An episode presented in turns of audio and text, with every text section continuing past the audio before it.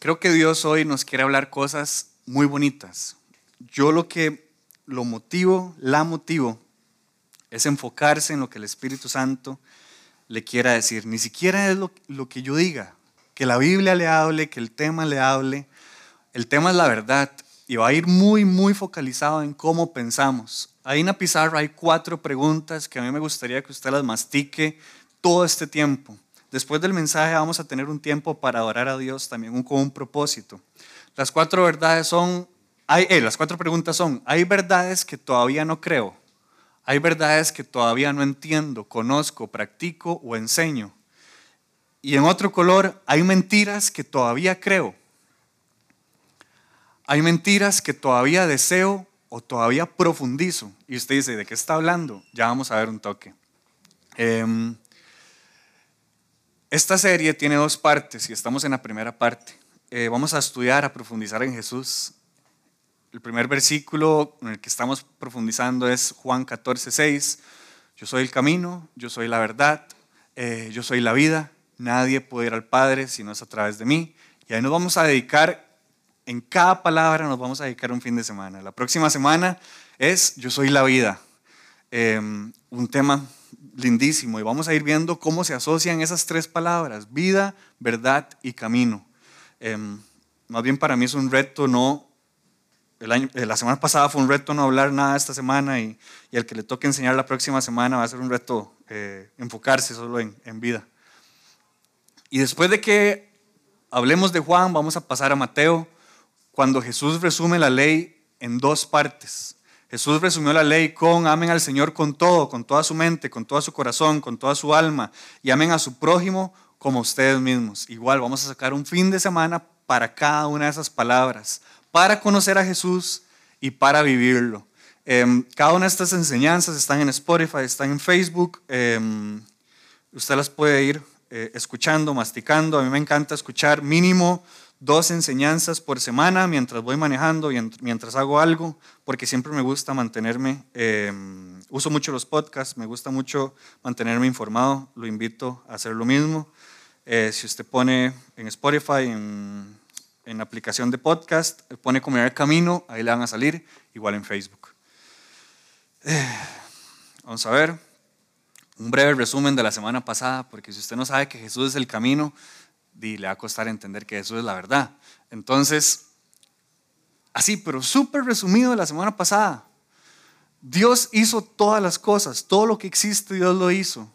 Y Dios hecho hombre vino a la tierra hace dos mil años. Dios hecho hombre vino a la tierra a decir, lo que mi Padre quiere que entiendan es que yo soy el camino. Yo soy el camino, ¿ok?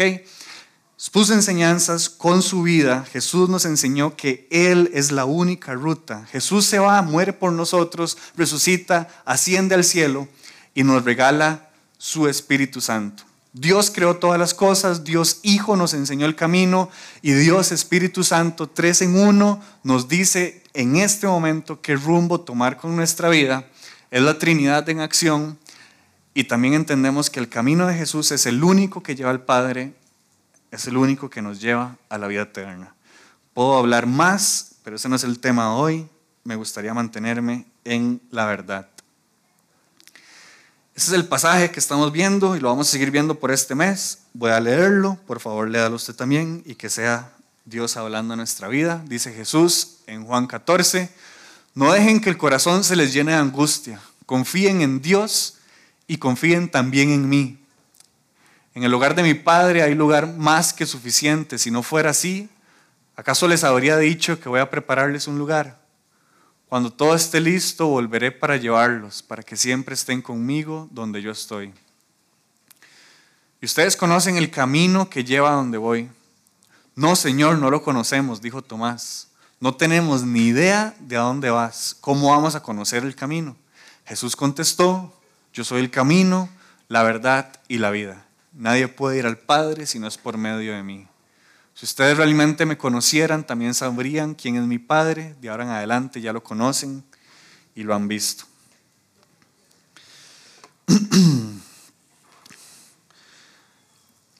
Lo primero que les digo con este tema, ya para hablar sobre Jesús, es la, vida, la verdad. Es que me tengan paciencia. porque literalmente hay mil formas, mil temas para hablar sobre esto. Y cuando digo mil es una, ¿cómo se llama esa figura literaria? Una hipérbole. Una hipérbole tiene, no, si una hipérbole no tiene ningún sinónimo, ¿verdad? Solo se llama hipérbole. Gracias, español no era lo mío. Exageración, exageración, gracias. Hay mil caminos para hablar de que Jesús es la verdad. Yo les voy a mencionar cuatro famosísimos. El apologético, que es decirle a todo el mundo, Jesús es la verdad y todo lo que, lo que demás existe es mentira por A, B y C, defender que Jesús es la verdad. Em, el evangelístico, el evangelista, usted ocupa saber esta verdad para que su vida tenga sentido, ¿ok? El filosófico, ¿por qué Jesús es la verdad? Y explicar cuál es el sentido, cómo sabemos que algo es verdad. Eso es lo que hacen los, los filósofos, preguntarse, hacer preguntas. Yo no, yo no quiero hacer ni enfocarme en ninguno de esos tres temas. Primero porque no tengo la capacidad o sería algo muy profundo. Y lo que les digo es, bajemos las defensas. Si no hablo lo que usted tal vez quiere escuchar hoy, disfrutemos nada más de la verdad de Jesús. Yo estoy seguro que el Espíritu Santo nos puede enseñar algo, algo hoy. Em, así que di lo que dije, me lo, me lo, voy a inventar, lo que tengo preparado me lo voy a inventar, entonces di que, que algo salga. No, la verdad es que sea la Biblia y descansemos en eso. Para que Jesús diga que es la verdad, ocupo empezar porque Jesús siempre ha existido. Algunas personas, algunas personas pensamos que Jesús empezó a existir o, o, o Dios se le ocurrió mandar a Jesús hace dos mil años, pero desde desde que existe un conocimiento, desde que la Biblia nos empieza a relatar la historia humana, entendemos que Dios quiere restaurar a su humanidad. La otra semana me encantaría, quien sea que enseñe, que, abordemos lo que dice Juan, primer capítulo de Juan. Porque, digo, quien quiera que enseñe, porque nos sentamos fines, todas las semanas a hablar de qué es lo que vamos a enseñar. Y Juan 1 habla que Jesús siempre ha existido. Siempre, siempre, siempre Jesús ha existido. Y otros pasajes dicen que Dios Padre creó todo lo que existe por medio de Jesús. Siempre ha existido. De hecho, la Trinidad siempre ha existido. También se cree que Jesús ha aparecido, esto es un poco polémico, pero Jesús ha aparecido en el Antiguo Testamento varias veces, como el ángel de Jehová. Si usted no cree eso, todo bien. Hoy no nos vamos a meter en, en, polémicas. Si usted, no, si usted no sabía eso, dice Moisés que se le apareció Dios en la zarza, pero después dice que se le apareció el ángel. ¿Cómo? ¿Dios o el ángel? Pero bueno, ya, ya, ya no sea polémico, no sea polémico. Em, y así otros, otros profetas. Entonces, me gustaría hablar un toque súper rápido. El antes, el durante. Cuando me refiero durante es los 30 años de Jesús viviendo en la tierra y el después es en el tiempo que estamos hoy. Antes Jesús siempre ha existido. Durante Jesús para qué vino? Bueno, vino para muchas cosas, pero vino para hablar y revelar los pensamientos del Padre. Eso Juan habla mucho sobre eso. Además, ¿para qué vino Jesús? Para morir por nosotros, venció la muerte y nos salvó. Casi nada. Morir por nosotros, venció la muerte y nos salvó. ¿A eso cómo se le conoce? Se le conoce como el Evangelio, como cuando usted lo agarraba en la parada de bus y le decía, si usted se muere hoy, ¿para dónde va? Y uno, y no sé, ok, confía en lo que le voy a decir y se va a ir al cielo. Y le decían, Jesús murió por usted porque usted es un pecador, porque Dios lo ama, Jesús resucitó, si usted cree en eso, usted va a tener vida eterna. Eso se le conoce como las buenas noticias, se le conoce como el Evangelio. Y después de que Jesús se va, asciende, ya les dije, deja su espíritu, Jesús ascendió y ahora el Espíritu vive en nosotros y todos los que creemos en Él por medio del Espíritu, el Espíritu de Jesús en nosotros, dice que nos adopta, Dios nos adopta como sus hijos. Nosotros podemos llamarle papá a Dios. Y desde ya podemos estar seguros que aunque nuestro cuerpo muera, nuestro espíritu va a vivir para siempre con Él. Todo ese resumen, y falta un montón de cosas más, un montón. Pero a todo eso se le puede decir como la verdad de Jesús, la verdad de Dios. Yo ocupaba empezar por ahí para que usted supiera por lo menos de lo que estamos hablando. Si usted no cree algo o no entiende algo, téngalo siempre presente porque podemos tener una conversación, ya sea conmigo o con cualquier otra persona. pero son elementos fundamentales del cristianismo. A todo esto se le conoce como la verdad de Dios, la verdad cristiana. Pero aquí tenemos que hacernos una pregunta. ¿Solo existe una verdad o cada uno se hace su propia verdad? ¿Y cómo sabemos que algo es verdad? Entonces la pregunta es, ¿cómo se hacen las verdades? ¿Cómo el ser humano se hace una verdad? ¿Cómo se construyen las verdades? Las verdades se construyen con cinco pasos. Es como ese video de un, youtuber. Cinco pasos para construir una verdad. Y viene una musiquita. Em, lo primero es por el medio de experiencias. Usted no puede creer una verdad de algo que no ha vivido. Entonces, lo primero es una experiencia. Ahorita les doy un ejemplo, un ejemplo jocoso de cómo es una verdad. Después de esa experiencia, se le viene una idea a su mente, ¿ok? Después de esa idea, usted tiene una creencia. Después de esa creencia ya hay una verdad, pero vea que hay algo más profundo que una verdad y es una cosmovisión. Y cosmovisión es una palabra un poco dominguera, pero es muy fácil. Cosmovisión es la manera en que vemos la vida. Y la manera en que yo veo la vida es por medio de todas las verdades que yo creo. ¿Ok? El ejemplo jocoso que tengo es cuando, imagínense, Pablo Agustín a los 4 o 5 años, odiaba, yo soy muy milindres, era, ya no, ya no, ya no soy milindres, em, odiaba los huevos rancheros.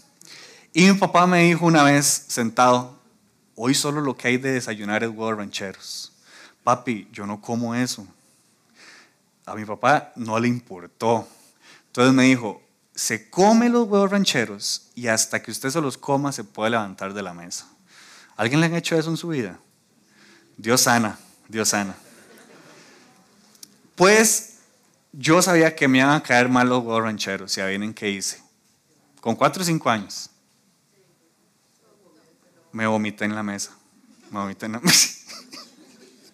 me vomité en la mesa y la reacción de mis padres no fue la mejor porque me hicieron leñateado porque me dijeron, qué mal criado, qué mal agradecido. Tiene que comerse eso. Y yo dije, Dios, yo nunca más voy a comer huevos rancheros en mi vida. Hace unos, un tiempo, Sharon me dijo, di lo único que hay es huevos rancheros. Y yo, no, Señor, no me quiero vomitar. Y me, hice zampado los huevos rancheros. Y estaban deliciosos, estaban deliciosos, no me vomité. Dios es bueno.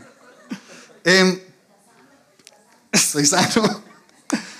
Este ejemplo puede parecerle absurdo, pero me gustaría que veamos los cinco pasos de los huevos rancheros en la construcción de las verdades.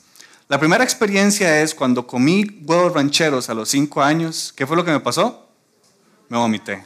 Entonces, experiencia, me vomité. Ideas, hey, algo de los huevos rancheros hace que yo me vomite creencia, de fijo, de fijo yo no puedo comer huevos rancheros entonces.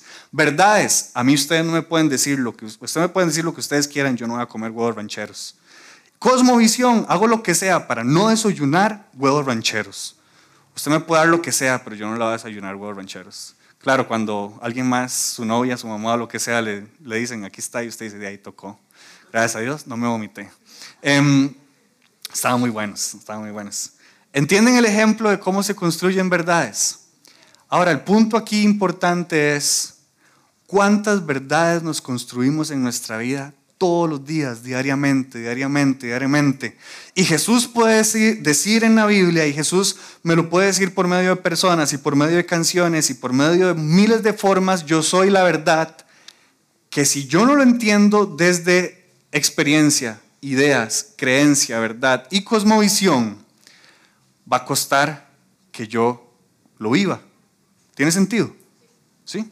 ¿Ok? Perdón si voy rápido. El tema es un toque amplio y me gustaría disfrutar el rato de oración al final. ¿A ¿Alguien más no le gustan los huevos rancheros? ¿No? Solo yo tenía ese problema. Eso, bien, bien, vio pena. por si, por si. Oh, gracias Dios, gracias. ¿Ok? ¿Cómo construimos como visiones? Ahora, hay un encuentro en la Biblia que desde que yo lo conocí yo dije, que qué increíble. Y después viene Pablo. Entonces estas dos historias lo titulé Pilato con Jesús y luego Pablo. ¿Vieron qué creativo? Em, ¿Por qué voy a hablar de, estas, de estos tres personajes? Primero porque lo que explica Jesús lo explica perfecto. Es Jesús. ¿Ok? Pilato representa para mí todo ser humano. La reacción de Pilato. Eh, ya les voy a explicar un poco quién es Pilato. Y después se nos va a quedar muchas preguntas, pero gracias a Dios por Pablo, porque Pablo tiene un trabajo en la Biblia de explicarnos muchas cosas que tal vez Jesús no se tomó el tiempo porque no quería hacerlo para explicarnos muchas cosas y porque tenía que hacer otro montón de cosas, como salvar la humanidad. Em, el pasaje es este.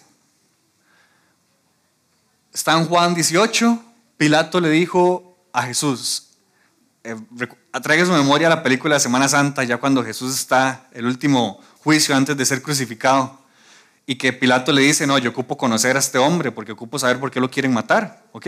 Entonces se lo lleva y hablan ellos dos a solas. Pilato le dijo a Jesús, entonces eres un rey. Jesús contesta, tú dices que soy un rey. En realidad yo nací y vine al mundo para dar testimonio de qué? De la verdad. Todos los que me aman, todos los que aman la verdad reconocen que lo que digo es cierto. ¿Y cuál es la pregunta de Pilato? ¿Qué es la verdad? Esa es la pregunta de todo ser humano. ¿Qué es la verdad?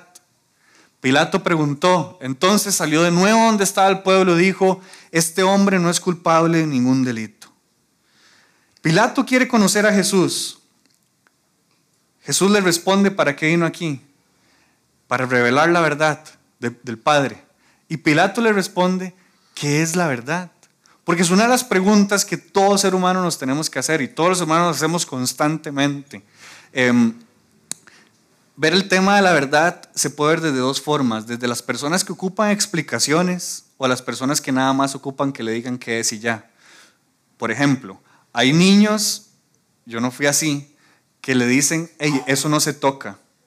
Y entonces el niño dice, ok, eso no se toca, todo bien. A mí me decían, eso no se toca, y a ver en qué decía yo, ¿Por qué? Ah, bueno, y al tercer por qué me decían, ah, sí. Em, y así con todo en la vida. Creo que una de las cosas, una de las cosas por la cual me dediqué a trabajar para la iglesia, de cual estudiar la Biblia, es porque yo ocupaba saber las respuestas, porque si no, no me iba a ser cristiano. Así de fácil, pero es porque así soy yo. No necesariamente tiene que ser usted. Em, y nos hacemos la pregunta como Pilato, ¿qué es la verdad? Pablo en Romanos nos explica un poco mejor esta conversación, no porque quisieran hablar de esta conversación, sino porque creo que nos ayuda. Romanos 1, Pablo está hablando de la humanidad. Dice, cambiaron la verdad acerca de Dios por una mentira. Así que rindieron culto y sirvieron a las cosas que Dios creó, pero no al Creador mismo, quien es digno de eterna alabanza. Amén. Aquí podemos ver los dos, los dos deportes más grandes, a las dos prácticas más grandes que tiene el ser humano. Preguntarse qué es la verdad y cambiar las verdades por mentiras. Eso lo hacemos usted y yo. Siempre nos preguntamos qué es la verdad, qué es lo verdadero, qué es lo falso, qué es... Y cuando nos damos cuenta, cambiamos lo verdadero por lo falso constantemente. Eh, los seres humanos, ya les dije, tenemos estas dos prácticas por excelencia. Vamos a ver cuál es la verdad y cambiar la verdad por mentira. Todos los días, todos los días, todos los días. Es nuestro deporte favorito. Ahora, la pregunta que yo les tiro es, ¿usted me puede decir algo cultural que hemos cambiado de verdad por mentira? Algo que se le venga a la mente. Algo que vivamos culturalmente pero que no es la verdad, pero aún así lo vivimos. Yo les puedo decir uno para romper el hielo. El machismo. Culturalmente pensamos que el hombre está por encima de la mujer. Eso de mi perspectiva, yo, no vengo a imponer nada, vengo a hablar de la Biblia. Eso de mi perspectiva está incorrecto. Y aunque muchas personas no se sientan a pensar en el machismo, viven en un machismo porque nada más se dejan llevar por una mentira social. Yo creo en el ser humano que hombre y mujer tienen el mismo, exactamente el mismo valor. ¿Hay alguna otra mentira que tengamos socialmente que la adoptemos como verdad? Que los ticos llegamos tarde porque así somos, así somos.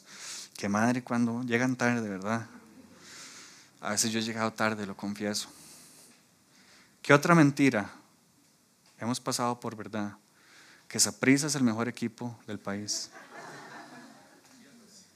si es verdad, dice Dave. No, Dave. Ya, ya, ve, ve. No, no, no, no, ya. Se les viene otra mentira. Son cosas tan sigilosas, culturales, de idiosincrasia, hasta pueden ser cosas occidentales, que todo occidente las vive igual. Tengo más, pero me gustaría que piensen. ¿Qué cosas hemos cambiado ahí, más profundo? ¿A qué se refiere con San Valentín? Que creemos que es el día del amor. Ok, así es como hemos interpretado disfrutar o festejar el amor. Muy bueno, muy bueno. Sí, chino. Ah, como la parte de las penitencias. Eh, ¿En qué sentido? Que, bueno, por, por, la parte católica. Sí. Eh, creer que podemos pagar por nuestros pecados. Entiendo. Entonces, ya no en un contexto católico, pero uh -huh. sí creyendo que por hacer algo. Totalmente. Totalmente. Totalmente. Usted dice, ok, Dios, la verdad es que con esto pequé grande. Lo que ocupo aquí es no faltar a la iglesia un mes y yo sé que usted me perdona bien, bien, bien. Aquí sin falta, pum, pum, pum. Ahora nos reímos, pero ¿cuántas veces hacemos, no, aquí yo ocupo hacer muchas buenas acciones para que Dios me perdone esto? Andrés. Ajá. Ajá. Está, está un auge, está un auge la, la Ajá. Mal, es demasiado bueno, porque uno lo puede ver, por ejemplo, en una universidad. Un profesor hace una pregunta y uno responde con sabiduría oriental y todos, los estudiantes, ¡ay, qué más sabio! Ojalá yo hubiera leído ese libro, yo también, es más, voy a leerlo. Uno responde algo cristocéntrico y es como, ah, no, me está imponiendo su ideología. No, no, no, ¿qué, cómo, ¿cómo es que dicen? Eh, qué retrógrada, qué cerrado, qué, no sé, un montón de cosas. Eh, muy bueno. ¿Alguna otra? No. Con respecto al matrimonio, Ajá. que ahora no es, hay que, hay que vivir juntos, Ujú. De casarse, de casarse. El valor del matrimonio. Los que a mí se me ocurrieron para dar un ejemplo, gracias, doña Inés. Machismo, ya les dije, definición de éxito. Usted y yo todos los días nos levantamos y tenemos que preguntarnos, ¿me levanto para conquistar el éxito del mundo o conquistar el éxito de Dios? Que muchas veces es diferente. Eh, muchas veces es diferente. Usted y yo estamos sumamente, sumamente permeados por el individualismo. Fíjese en qué dedica su tiempo, su dinero y sus fuerzas y muy, muy, muy probablemente lo va a dedicar el 100% en usted o en sus seres queridos. Pero hacer algo como las enseñanzas de Jesús de perdonar al que no deberíamos perdonar, eh, darle al necesitado, hacernos cargo de los rechazados, no, eso es insostenible. Y el egocentrismo que va muy ligado con el individualismo es primero soy yo, después soy yo y de último soy yo. Son cosas que hace años no existían. A nosotros se nos, no sé si su abuelita le decía, pero, ah, es que antes sí se convivían esta familia, ahora ya no. Ah, es que antes eh, todo quedaba más cerca y la tecnología más bien nos separó. Lo que menciono es que nuestra cultura tiene sus verdades y hay que hacernos una pregunta de cuál verdad estoy siguiendo, la de Jesús o la de este mundo, culturalmente hablando. Dice Jesús en Juan 8:31, ustedes son verdaderamente mis discípulos y se mantienen fieles a mis enseñanzas y conocerán la verdad y la verdad los hará libres. Y aquí nos está dando entonces un detalle de la verdad de Jesús que no nos puede dar ninguna otra verdad. Cuando yo digo ninguna otra verdad, no estoy pensando, para que no haya debates, en que yo creo que hay muchas verdades, ¿no? Yo creo que hay una verdad, pero eh, filosóficamente hablando, pero a nivel de práctica, cada uno va a decir qué verdad vive según con lo que vive. Solo la verdad de Jesús nos produce algo y es libertad. Jesús más adelante, eh, les, explico el contexto, Jesús está diciendo que solo Él puede dar libertad. Eh, y los, los, judíos le dicen, ¿quién es usted para decir semejante cosa? Y Jesús lo remata, pero con algo que uno dice, uy, madre, ¿por qué dijo eso? Qué doloroso. Dice, si Dios fuera su padre, ustedes me amarían, porque he venido a ustedes de parte de Dios. No estoy aquí por mi propia cuenta, sino que Él me envió. ¿Por qué no pueden entender lo que les digo? Es porque ni siquiera toleran oírme. Pues ustedes son hijos de su padre. Qué, qué bárbaro Dios. Ustedes son hijos de su padre. ¿Quién es su padre? El diablo. Y les encanta hacer las cosas malvadas que él hace. Él ha sido asesino desde el principio siempre, y siempre ha odiado la verdad. Porque en él no hay verdad. Cuando miente actúa de acuerdo con su naturaleza porque es mentiroso y, el y es el padre de la mentira. Por eso es natural que no me crean cuando les digo la verdad. Y aquí entonces nos está presentando una alternativa como la semana pasada. Pueden existir muchas verdades, pero solo la verdad de Dios trae libertad. Y de hecho nos está diciendo que todo el puño de ideas que existen eh, son fabricados en mentiras y le pertenecen a alguien más. ¿A quién le pertenecen? Qué fuerte eso. Y cuando pues, si usted no siente ese huevazo, espero que su Espíritu Santo le esté diciendo. Y cuando no entiendo, yo no entiendo la verdad de Jesús, es porque estoy poniendo la atención a otras palabras, a las palabras de Satanás, así de fuerte. Dice, el mundo está tan metido en nuestras vidas, en nuestra cosmovisión, que nos parece anormal vivir como totalmente deberíamos vivir como cristianos. Este jueves llegó una misionera Neos que va a Mauritania y todo el mundo sorprendido, yo incluido, por las cosas que ella vive. Diariamente en Mauritania, un pueblo musulmán donde es perseguido todo cristiano y la han querido matar, intoxicar. Y ella dice, es que si ustedes supieran cuánto el mundo occidental censura al Espíritu Santo y el conocimiento de Jesús, es que la cultura está tan metida en su fe, en mi fe, que podemos leer la Biblia, pero no la podemos entender o no la podemos practicar. ¿Me explico? Suena fuerte. Dios me dio con todo a mí el jueves.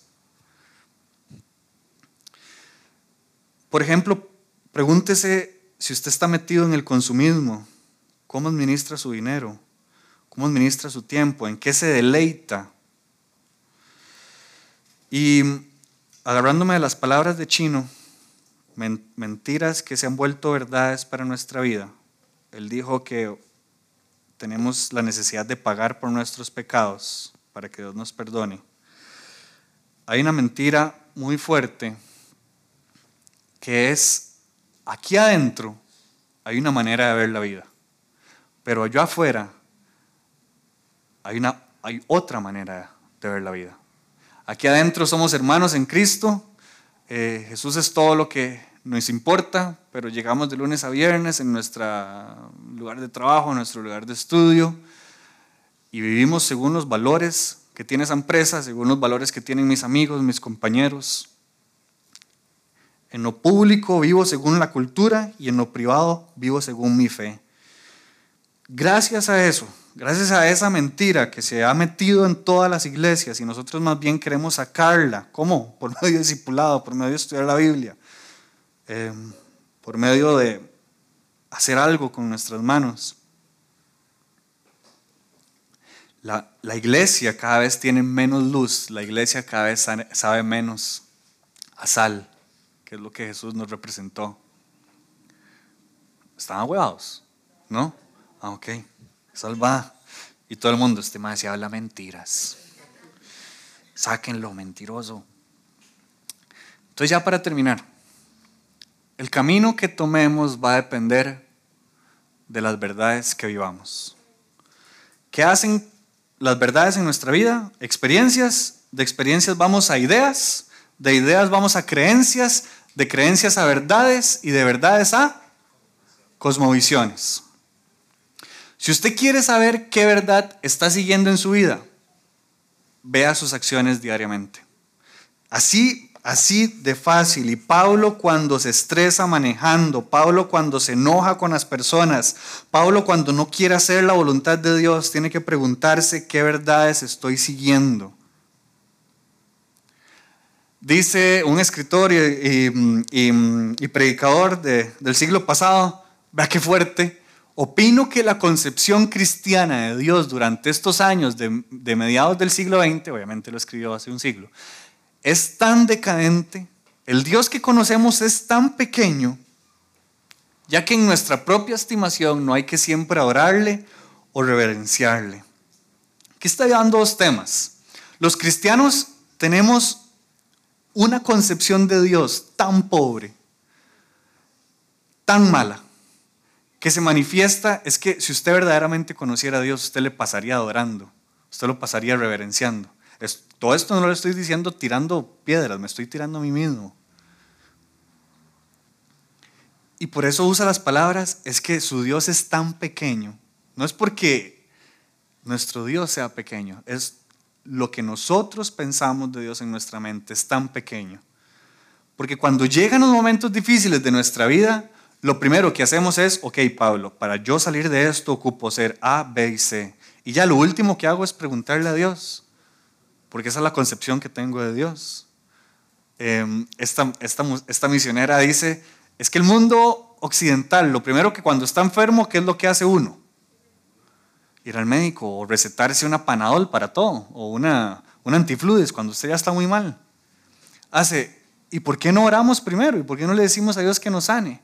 Es porque en el mundo, siempre se me un enredo, en el mundo occidental, la medicina y todo está a nuestro alcance, pero dígale a alguien que no tiene absolutamente nada y se está partiendo del dolor, ¿qué es lo primero que hace? Dios, usted es lo único que yo tengo. Pero esa es la cosmovisión, entender, Dios, usted es lo único que yo tengo, aunque tenga todo al, acceso de mi mano.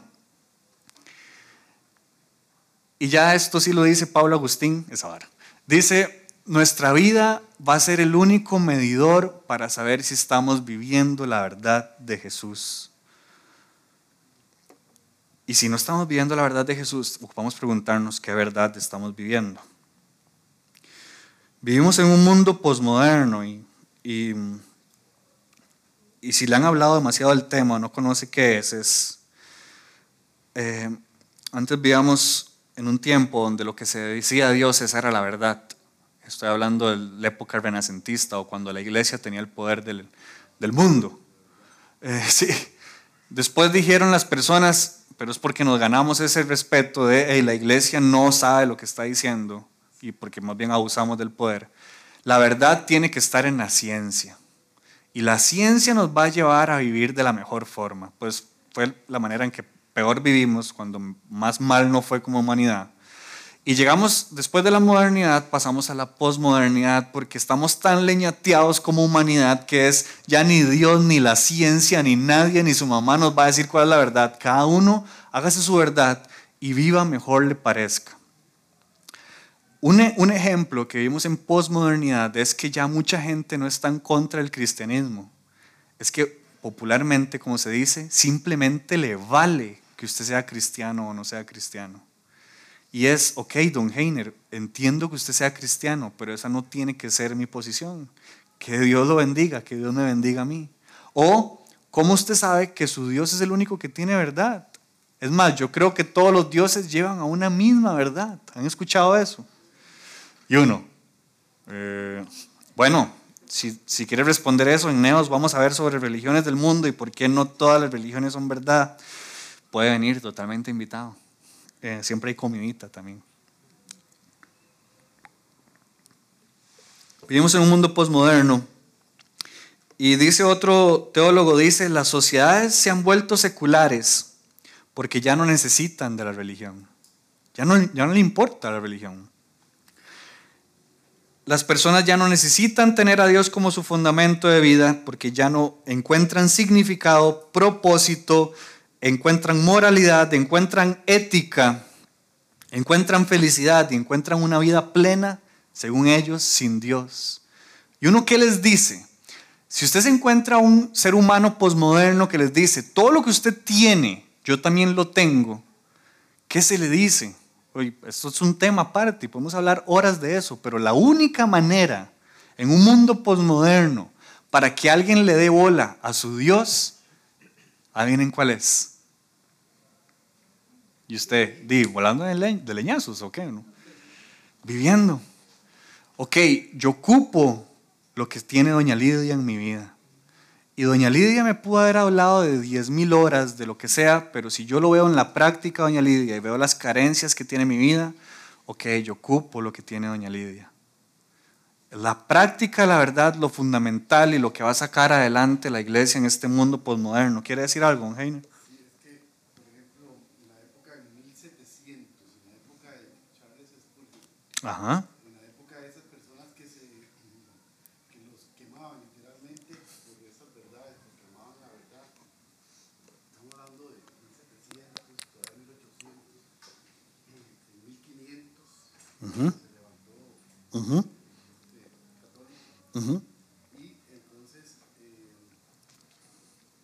o sea, lo que vemos, y por ejemplo, la Europa, eh, fue la gran revolucionaria, la Europa, Ajá. esa época. Y hoy la- en Europa las iglesias son realmente, eh, eh, ¿cómo se llama? Centros sociales. Sí, no, lugares donde más bien van los que vienen, los que van de Latinoamérica a otro lado para ir a ver eh, como museos. eh, Centros arqueológicos. Entonces, esa es la degradación que ha habido y la que ha Sí. tenido un poquito. La cosa eh, eh, de fe ha sido el mundo latino. Sí. Ahora, es un tema enorme también, gracias por eso, don Heiner. Yo creo que toda la iglesia le pertenece a Dios, es de Dios y todos los tiempos son de Dios. Eh, tenemos la iglesia que nos merecemos, estoy seguro, y tenemos la reputación que nos merecemos, estoy seguro. Pero yo creo que podemos hacernos responsables si somos los, em, ¿cómo se dice? Somos los embajadores de Jesús aquí en la tierra. Y yo creo que en el mundo posmoderno en el que estamos, eh, la única manera es reflejándolo, reflejando su verdad, para que personas que creen seguir otros dioses o creen seguir otra ética, otra moral, digan, yo necesito esto en mi vida. Sí, El asunto es conocer la historia y qué Claro. es lo que los llevó a ellos a esa degradación. Totalmente, para no repetirlo.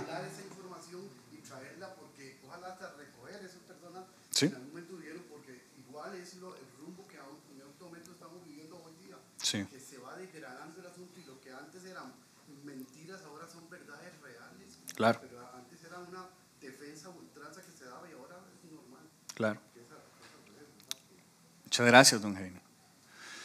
Ya les prometo que este es, construye, ahí dice construye, sí. Este es mi último punto. La verdad de Jesús se tiene que construir en nuestras vidas. Ok, la verdad de Jesús, Jesús nos enseñó la verdad. Jesús es la verdad. Pero para que usted y yo vivamos esa verdad diariamente se tiene que construir. Dice Pablo en Colosenses, en Cristo, en Jesús están, y ojo el verbo que usa, y estoy usando solo uno, pero otras versiones hablan con sinónimos. En Cristo están escondidos todos los tesoros de la sabiduría y el conocimiento.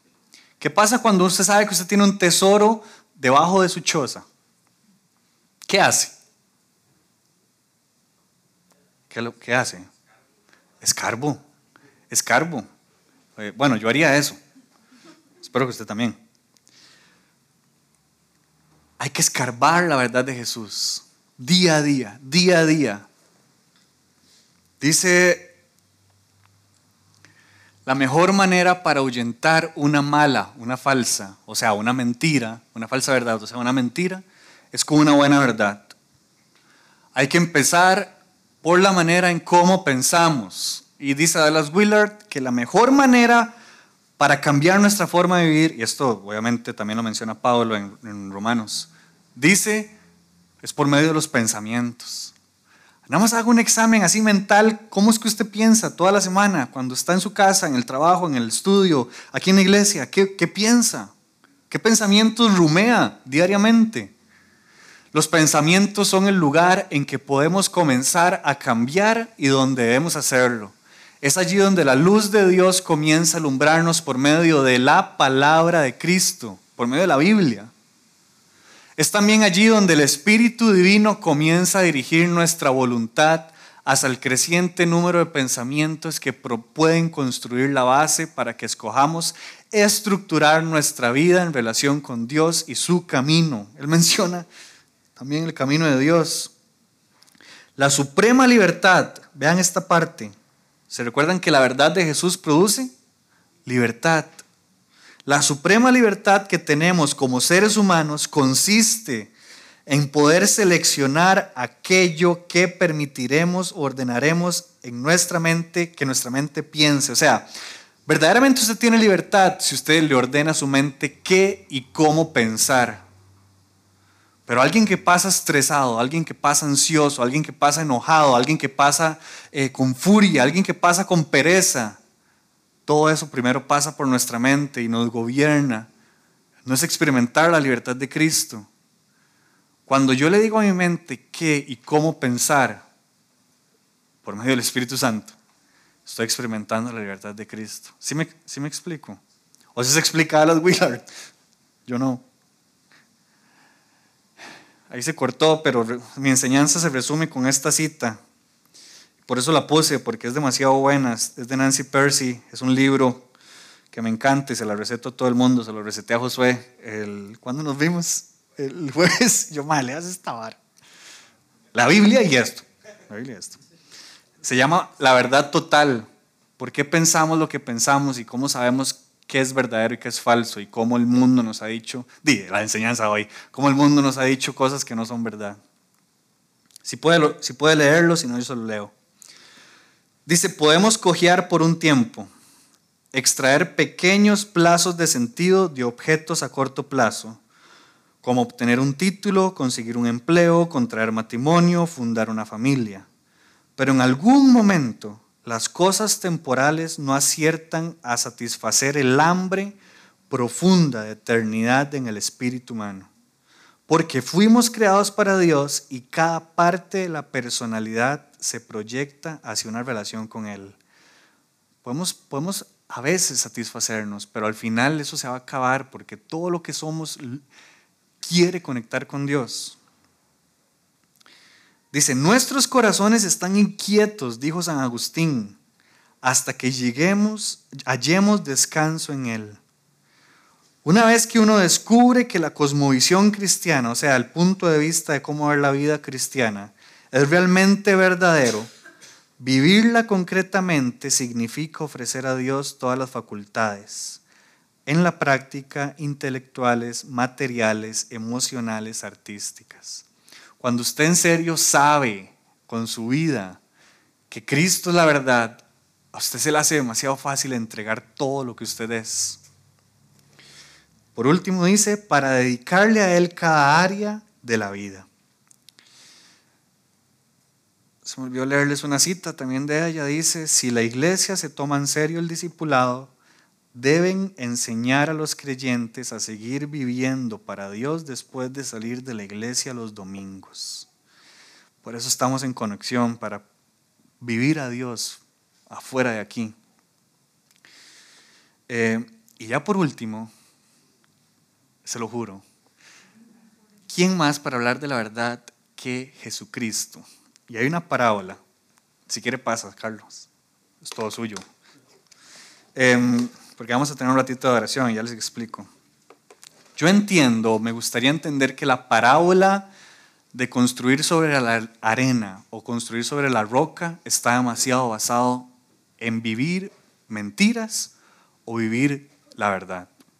Dice Jesús en Mateo 7, 24. Puede ser que la haya escuchado mil veces. Perdón. Todo el que escucha mi enseñanza y la sigue es sabio, como la persona que construye su casa sobre una roca sólida. Aunque llueva a cántaros y suban las aguas de la inundación y los vientos golpeen contra esa casa, no se vendrá abajo porque está construida sobre el lecho de roca. Pero el que oye mi enseñanza y no la obedece es un necio, como la persona que construye su casa sobre la arena. Cuando vengan las lluvias y lleguen las inundaciones y los vientos golpeen, golpeen contra esa casa, se derrumbará con un gran estruendo. Yo pude haber abri- abrido, oigan a mí, abierto esta parábola y hablar sobre la verdad de Jesús sobre esta parábola. Dice que usted ocupa construir. Ahora, usted construye de la noche a la mañana, poco a poco. Es como cuando usted está con un tesoro, escarbando poco a poco. Construir sobre las enseñanzas de Jesús, porque van a venir los vientos. Y yo, yo entiendo, quiero entender que esos vientos también son culturales, son mentiras, son influencias, son otras cosmovisiones. Y si yo construyo bien sobre esas verdades, aunque venga el viento, aunque venga la tormenta, no se va a caer mi casa. Pero si construyo mi vida, ojo que escuché las enseñanzas de Jesús, dice, el que escucha mis enseñanzas, pero no las obedece, es un necio. Es como la persona que construye, o sea, que le dio bola, que pensó en las mentiras de este mundo, porque cuando vino también la tormenta, ahí sí se le vino abajo la casa. ¿Le encontraron sentido con, con el tema? Creo que es bastante, bastante similar.